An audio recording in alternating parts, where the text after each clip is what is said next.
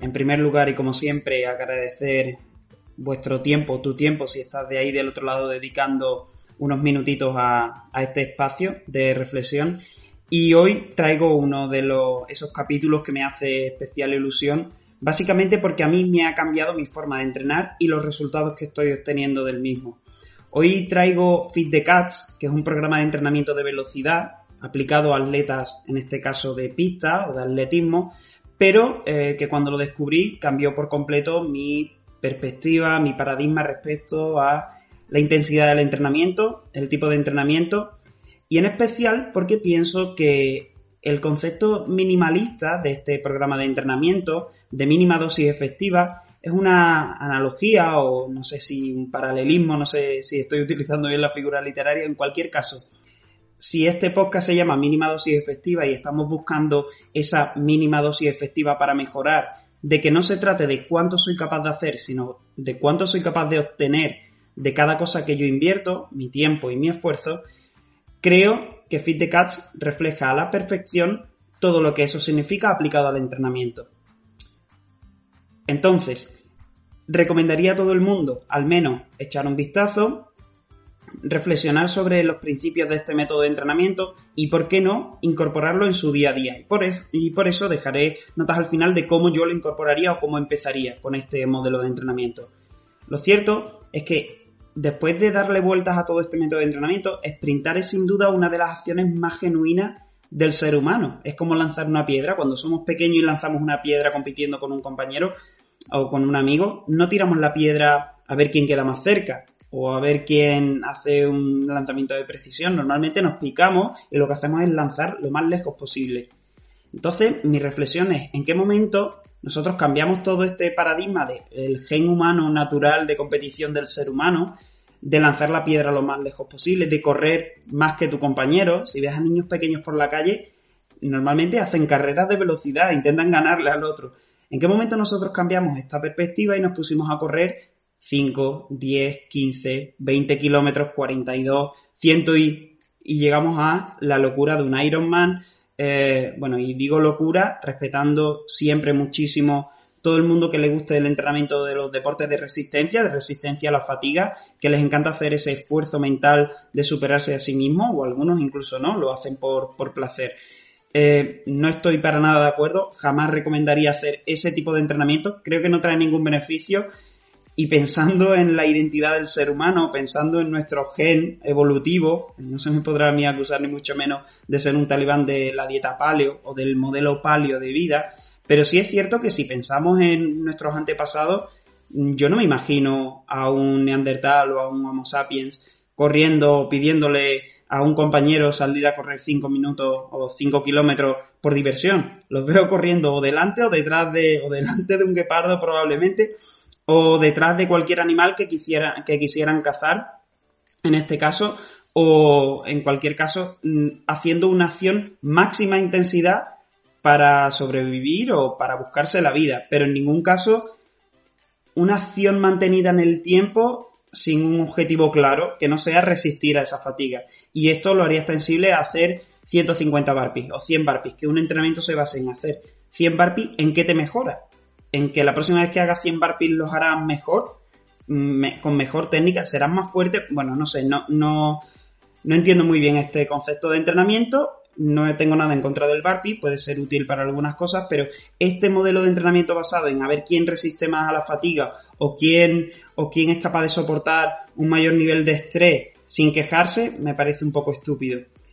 Por ello, siendo Fit the Cats un modelo de entrenamiento que aboga por máxima intensidad, máxima recuperación, cuánto soy, eh, bueno, cuánto soy capaz de mejorar sesión a sesión de entrenamiento, aquí traigo los pilares fundamentales y cómo se aplica a un modelo de entrenamiento. Yo sin duda no lo aplicaría solo en, en, mi entrenamiento como lo hago, sino que lo recomendaría para todas las personas, lo aplicaría en el entrenamiento personal, no tendría ningún problema, sin distinción de edad y de sexo, y también en el ámbito de la preparación física. Mike Boyle, eh, conocido por muchos como uno de los referentes en cuanto al entrenamiento funcional aplicado al deporte o al entrenamiento funcional, él habla en los últimos años de que si en algo estaba fallando y en algo están mejorando desde hace un tiempo, es incorporar este entrenamiento de velocidad en sus sesiones de entrenamiento. Ellos antes hacían tempo running, o lo que es correr al 70% como mucho de la, de la máxima posibilidad de ese sujeto deportista, y ahora están haciendo bouts o series de sprint por los beneficios que tiene. Y es que lo cierto es que sprintar tiene numerosos beneficios y aquí nos vamos a abrir el, el libro y porque en internet hay mucha información y afortunadamente poniendo beneficios del sprint basado en la ciencia, aparecen metaanálisis, aparecen revisiones bibliográficas en los que se hablan de mejoras a nivel cardiovascular como el V2 Max, como el consumo máximo de oxígeno, densidad ósea, aceleración del metabolismo, efecto EPOC, por ejemplo, ese consumo post ejercicio que mejora la quema de calorías para todos los eh, fans de quemar muchas calorías, reducción del estrés a nivel psicológico y mejora de la calidad del sueño, incluso mejora de la sensibilidad a la insulina y el control de la glucosa sanguínea. Bueno, no son desdeñables ninguno de los beneficios de los que estamos hablando y sin duda al menos nos tendría que hacer plantearnos mirar este tipo de entrenamiento. ¿Qué podemos, qué podemos eh, aplicar en nuestro día a día de un entrenamiento de, de, sprints o de velocidad que sí es cierto que genera una alta fatiga a nivel neuromuscular, pero que seguro tiene, tiene su encaje. No se me ocurre por qué deberíamos, eh, no se me ocurre motivo por qué deberíamos seguir recomendando o se ha recomendado durante mucho tiempo desayunar galletas y quedarnos tan tranquilos y no pudiéramos recomendar, por ejemplo, sprintar dos veces por semana. Nos metemos de lleno en el programa Fit the Cats y decir que, bueno, que tiene gracia que yo lo descubrí haciendo carrera continua. En, uno de estos días en los que escuchábamos podcast, creo que fue una de las entrevistas a Tony Holler, a su creador, creo que era Physical Preparation Podcast de Mike Robertson. En, bueno, en cualquier caso hay por lo menos 10-12 entrevistas, todas en inglés obviamente, eh, al, al autor y él empieza a explicarlo y empieza a reflexionar. Y ellos hablan de que el nombre Fit the Cats, ¿de dónde viene eso? se lo debe a Paul Souza, que es un entrenador americano de un colegio universitario de Massachusetts, que decía que los sprinters tienen una mirada diferente, un carácter felino. Eso yo lo pude reconocer porque cuando estuve trabajando con futbolistas, tanto compañeros como a nivel de preparación física, es cierto que los deportistas, mientras más nivel tienen, tienen esa mirada, ¿no? Esa mirada de competitiva, de felino. Pues esto lo que hace Tony Holler es extrapolarlo y aplicarlo a eh, el entrenamiento de atletismo en chicos o jóvenes adolescentes de un instituto. Él es profesor de ciencia en, diferentes colegios y lo mudan de Tyneside, lo mudan a Planfield, a la, a la universidad, no, al instituto de Planfield en Nueva Jersey y lo que hace, además de dar clases de ciencia, hereda el equipo de atletismo de velocistas del colegio de Planfield. Cuando ve tan poquitos niños, unos 20 chicos solo, dice esto no puede ser, empieza a mirar en el equipo de béisbol a ver a quién puede robar, en el equipo de fútbol americano, obviamente había buenos velocistas por ahí también, y dice pues voy a aplicar un método de entrenamiento que sea tremendamente divertido, es decir, me voy a olvidar de hacer todo lo que sea más de 200 metros de esfuerzo más de 10 segundos de fuerza y voy a plantear unas sesiones muy muy basadas en microdosis de entrenamiento en las que hagamos máximas intensidades y todos los chicos compitan cada día. Es decir, que vengan con el afán de competir, batir su propio récord y batir a los compañeros, de forma que tengan ganas de venir. Bueno, pues lo cierto es que además de resultar divertido y de acumular, no sé si 100 chicos a lo largo de 4 o 5 años, pasar de 20 a 100 es multiplicar por varios centenares de porcentaje la asistencia, empezó a conseguir unos resultados espectaculares en eh, las competiciones estatales, en este caso de Nueva Jersey. Y bueno, los números lo cierto es que no, es que no mienten. En 2006, cuando heredó el equipo de atletismo de Planfield, tenía tres jóvenes corriendo por menos de 4,6 segundos el 40 metros. A día de hoy tienen más de 30 corriendo 40 metros en menos de 4,60. Pero lo que más me gusta el primer año, su 4 universitario, es decir, el relevo 4 por 100 metros, tenía un récord de 42,30 segundos. Pero él, en el libro, demuestra cómo tiene ese récord a día de hoy en 41,29 segundos. Es decir, ha mejorado en una capacidad como la velocidad tan difícil, ha mejorado en un segundo el tiempo de su relevo 4 por 100. Para curiosos decir que el récord del mundo está en 36,84, que lo estableció Jamaica con los famosos Bolt, Blake, etcétera lo consiguió Jamaica en Londres 2012. Bien, pues Jamaica tiene un 36-84 en amateur, en profesionales, Eh, el Instituto de Planfield tiene un 41-29 con chicos eh, perdón, son de high school, serían instituto, creo que bachillerato se consideraría. Ahora vamos con los pilares de la filosofía de entrenamiento Fit the Cats, alimenta a los gatos. El primero, el primer pilar de la filosofía es hablar sobre el veneno. Tony Holler dice en su libro que todo es veneno, todo es veneno y nada es veneno pero que todo depende de la dosis que tú pones en tu cuerpo. Y es totalmente cierto. Este entrenamiento minimalista o mínima dosis efectiva habla de que si no corremos nunca más de 200 metros, estaremos siempre entrenando la velocidad. Y lo cierto es que habla de menos incluso. Él habla de que si son más de 5 segundos de esfuerzo, probablemente no estaremos entrenando la velocidad máxima. Estaremos entrenando otra cosa, la resistencia a la fatiga, la resistencia a la velocidad máxima. Pero un esfuerzo máximo tiene que ser tan corto como permitir aplicar mayor fuerza en el menor tiempo posible con un alto grado de potencia en cada paso. Y si tú eh, alargas ese esfuerzo, obviamente vas a perder, a perder esa capacidad explosiva o de aplicar fuerza. El día de mayor volumen de entrenamiento de Fit Cats es un 2 por 23 segundos. Sí, 46 segundos máximo de intensidad de entrenamiento, perdón, de volumen de entrenamiento. Intensidad sería el 100%, pero lo cierto es que los que hayamos hecho un sprint de 23 segundos, que obviamente ya no sería un sprint de máxima velocidad, sino sería una resistencia a la velocidad, el que haya probado estar 23 segundos corriendo a máxima intensidad sabe el infierno que es eso.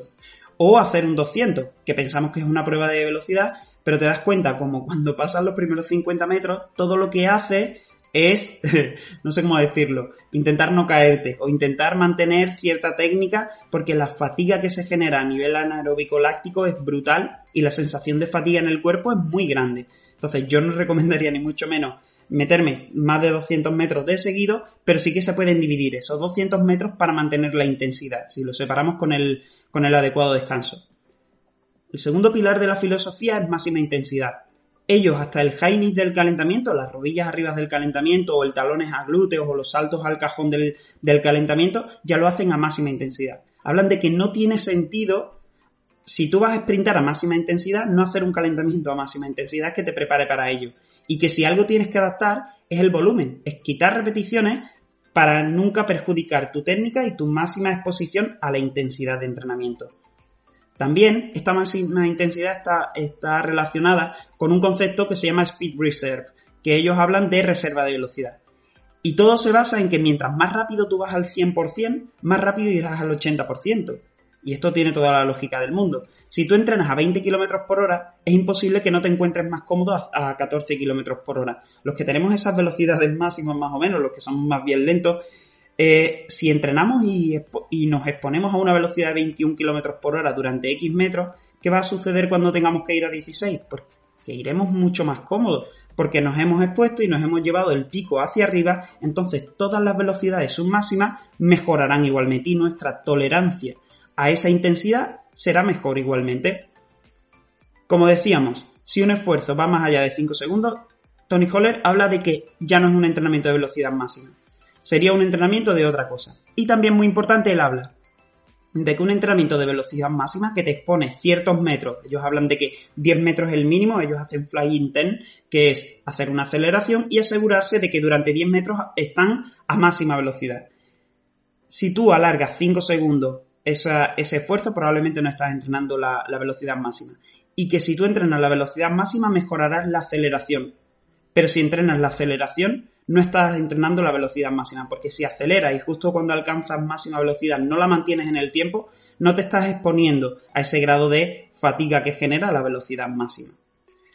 El tercer pilar es Record Rank Publish. Ellos miden cada flying 10, es decir, cada velocidad ellos hablan flying 10 de esta aceleración y durante 10 metros estás a máxima velocidad. Normalmente lo miden siempre con fotocélulas, estas compuertas de, de láser en las que tú cuando pasas por la primera compuerta accionas un cronómetro y cuando pasas por la eh, segunda compuerta lo, lo paras. Entonces mides el tiempo que pasa entre una compuerta y la otra y tienes el tiempo de tu, de tu 10 metros lanzados, se diría en castellano.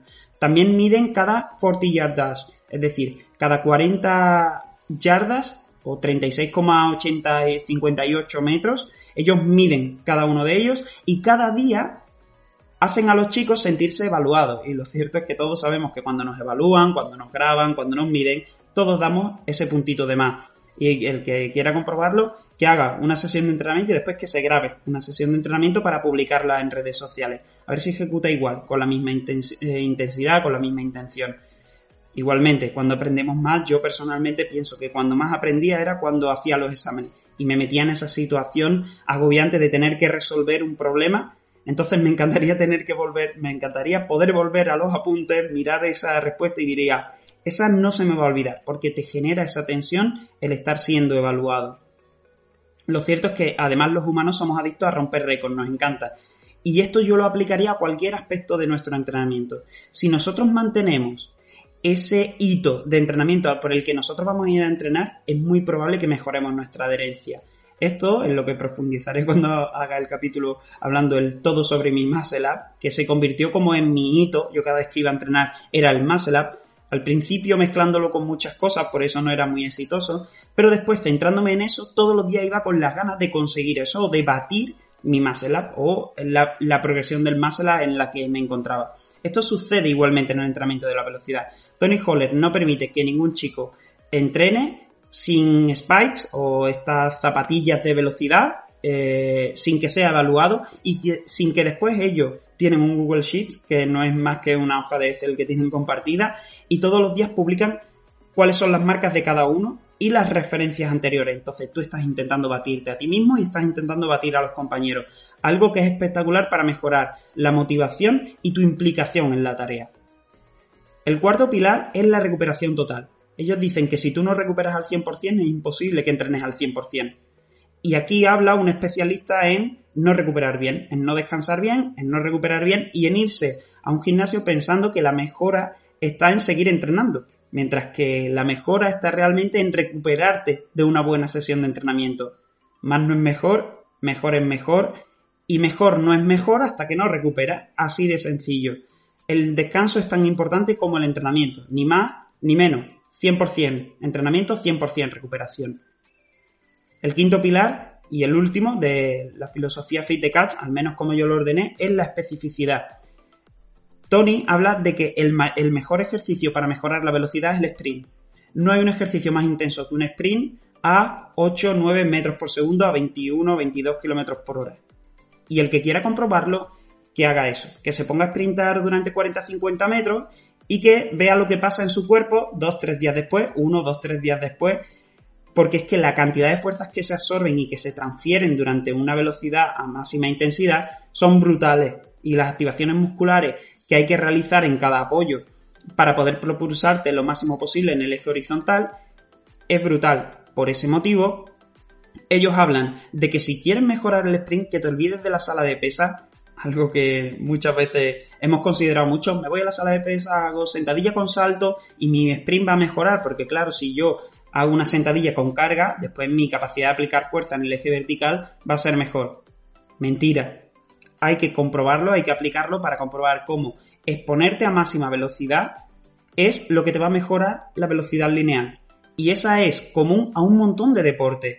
Porque aunque Pueden muchos puristas decir que en el fútbol se cambia mucho de dirección. Bueno, constantemente cuando tú corres con un rival, no estás pensando voy a correr a mi 80%, a ver si llego a... No, tú lo que quieres es correr todo lo posible para sacar toda la ventaja posible espacio-temporal para conseguir un hito en un deporte cualquiera que sea.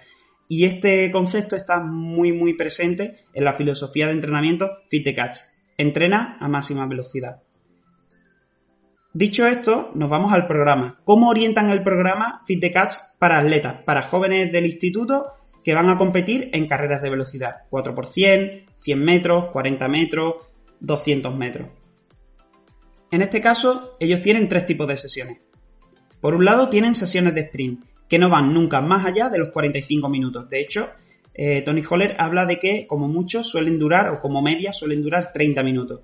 Estas sesiones tienen una parte de calentamiento con técnica, pliometría, lo que hemos comentado, rodillas arriba, A skips, B, skips, este tipo de, tareas. Y después realizan tres repeticiones, ojo, tres repeticiones de sprint, máxima intensidad, que pueden ser fly intent, es decir, una aceleración y después mide con fotocélulas esa transición de 10 metros a máxima velocidad, o bien una carrera de velocidad entre compuertas igualmente de 40 eh, yardas o eh, esos 36 metros aproximadamente. Ese es el volumen de la sesión. Después es opcional un circuito de potencia en el gym con cargada, push press, dominada, eh, siempre trabajando en base a la velocidad sin una gran fatiga. Es decir, ellos consideran que no necesitan alcanzar un gran carácter del esfuerzo o quedar muy cerca del fallo y así les permite desarrollar su potencia. En segundo lugar, tienen sesiones factor X. Esta X va porque los ejercicios son desconocidos. Entonces, trabajan ejercicios de explosividad con muy bajo volumen, zancadas pliométricas, saltos con aterrizaje desde el cajón, sentadilla con salto con cargas livianas, lanzamiento de cuchara con balón medicinal, típico este que hacemos en las pruebas, baterías de test para mirar la potencia de, de extensión de la cadena posterior, etc. Y en tercer lugar, tenemos las sesiones lácticas, que son de tres tipos. Un 2 por 23 segundos, en el que tú haces un primer esfuerzo de 23 segundos a ver lo más lejos que puedes llegar, normalmente sobre los 200 metros en esos 23 segundos. Ya digo que es un infierno hacer ese, esos 23 segundos de máxima intensidad y después, separado por 4 minutos, vuelven a realizar otros 23 segundos con el objetivo de no perder más de 5 metros respecto al primero. Si tú haces 200 en el primero, el objetivo es no hacer menos de 195 metros, teniendo en cuenta que en esos 4 minutos la recuperación no fue completa, no a todos los niveles, el objetivo es mantener el rendimiento con cierto grado de fatiga láctica. En este caso, ese sería un tipo y después tienen otros dos tipos más orientados a los metros, como son un 5% con 2 minutos de descanso, hago 100 metros, descanso 2 minutos, hago 100 metros, descanso 2 minutos, o un 3 por 150 con 3 minutos de descanso. Hago 150, descanso 3 minutos. Y quien haya probado esto igualmente puede saber que es bastante duro realizar 100 metros, descansar 2 minutos y volver a hacer 100 metros a máxima intensidad. Su organización semanal normalmente se compone de dos sesiones de sprint o de potencia que puede ser compaginado con competición, es decir, si tú tienes lunes o en este caso miércoles y sábado sesiones de sprint en competición o en temporada, si tienen el sábado competición, eso sería una sesión de sprint, ir a competir. Si no lo tienen, meten dos sesiones de sprint. También hacen dos sesiones de factor X y solo en temporada cuando no tienen competición, meten entrenamiento láctico o viernes o sábado. Ellos hacen como mucho 8 a 10 sesiones lácticas a lo largo de una temporada, de un macrociclo o de un año, como ellos planifican. Dicho todo esto y viendo el volumen de entrenamiento que esto tiene, doy mi recomendación o cómo yo lo aplico en mi entrenamiento. Yo lo que hice fue incorporar dos días a la semana de entrenamiento de sprints abolir por completo el entrenamiento de carrera continua, incluso de interválicos, que había algunos días que hacía aceleraciones y otros tramos de trote más continuos. Y ahora lo que meto es dos días a la semana de entrenamiento de sprints, 10 a 20 sprints, de, de 20 a 40 metros, que normalmente yo los mido por zancada, suelo hacer entre 10 y 20 dobles de zancada, cuento cada dos. Cada vez que doy la derecha, por ejemplo, cuento. Si hago 10, ya sé que son 20 zancadas. Si hago 20, sé que son sobre 50 metros. Y lo separo por entre 2 y 3 minutos de descanso. Yo meto menos descanso porque además como me gusta jugar a fútbol y hacer eh, deportes con una recuperación más incompleta o en los que los esfuerzos se suelen dar cada 2 minutos y medio aproximadamente, meto esos 3 minutos en caso de que vaya a 40 metros de sprint y 2 minutos en caso de que haga los 20 metros de sprint. También lo, compagino con un entrenamiento de tren superior de fuerza y dos días de recuperación activa. Siempre que hago una sesión de sprint, el día siguiente hago recuperación activa que suele ser paseo en bicicleta, paseo andando, que es el que más me gusta, o natación muy suave, unos 1200, 1700 metros de natación a disfrutar. De hecho, utilizo los cuatro estilos. Y ahora mi última recomendación. ¿Cómo empezaría en caso de que sea, como dice Marcos Vázquez en su post de, de fines revolucionarios, si hace más de 10 años que diste el último sprint y fue para coger el autobús de, que te llevaba al instituto, eh, ¿cómo empezaría con una mínima dosis efectiva? Yo realizaría lo siguiente. 5 a 8 aceleraciones de 20 metros y ahí en esa aceleración va incluida tanto el progresivo hasta máxima velocidad como esos metros a máxima velocidad que podrán ser unos 10 metros aproximadamente, separados por 4 minutos andando, dos veces por semana. Metería, lo compaginaría con dos días de recuperación activa, con los métodos comentados, y dos días de trabajo de fuerza del tren superior. Dicho todo esto, finalizamos con una frase del propio Tony Holler que me gusta bastante y que, y que creo que es buen broche. Dice que el levantamiento de pesas no mejora la velocidad. Levantar pesas mejora tu fuerza. Esa fuerza no se transfiere al atletismo directamente, puede transferirse a tu capacidad atlética, pero no mejorará directamente tu velocidad. Los niños más fuertes del equipo rara vez son los más rápidos. Sin embargo, los entrenadores de fuerza siempre te dirán que los jugadores se hacen atléticos en la sala de pesas. Pero recuerda, cuando le preguntas a un, barbero si necesitas un corte de pelo, él siempre te va a decir que sí. Muchas gracias una vez más por estar del otro lado. Espero que haya servido de ayuda, que lo podáis aplicar en vuestro día a día, en vuestros equipos en caso de que seáis preparadores físicos. Y si hay cualquier duda, a total disposición para aclararlo. Un fuerte abrazo.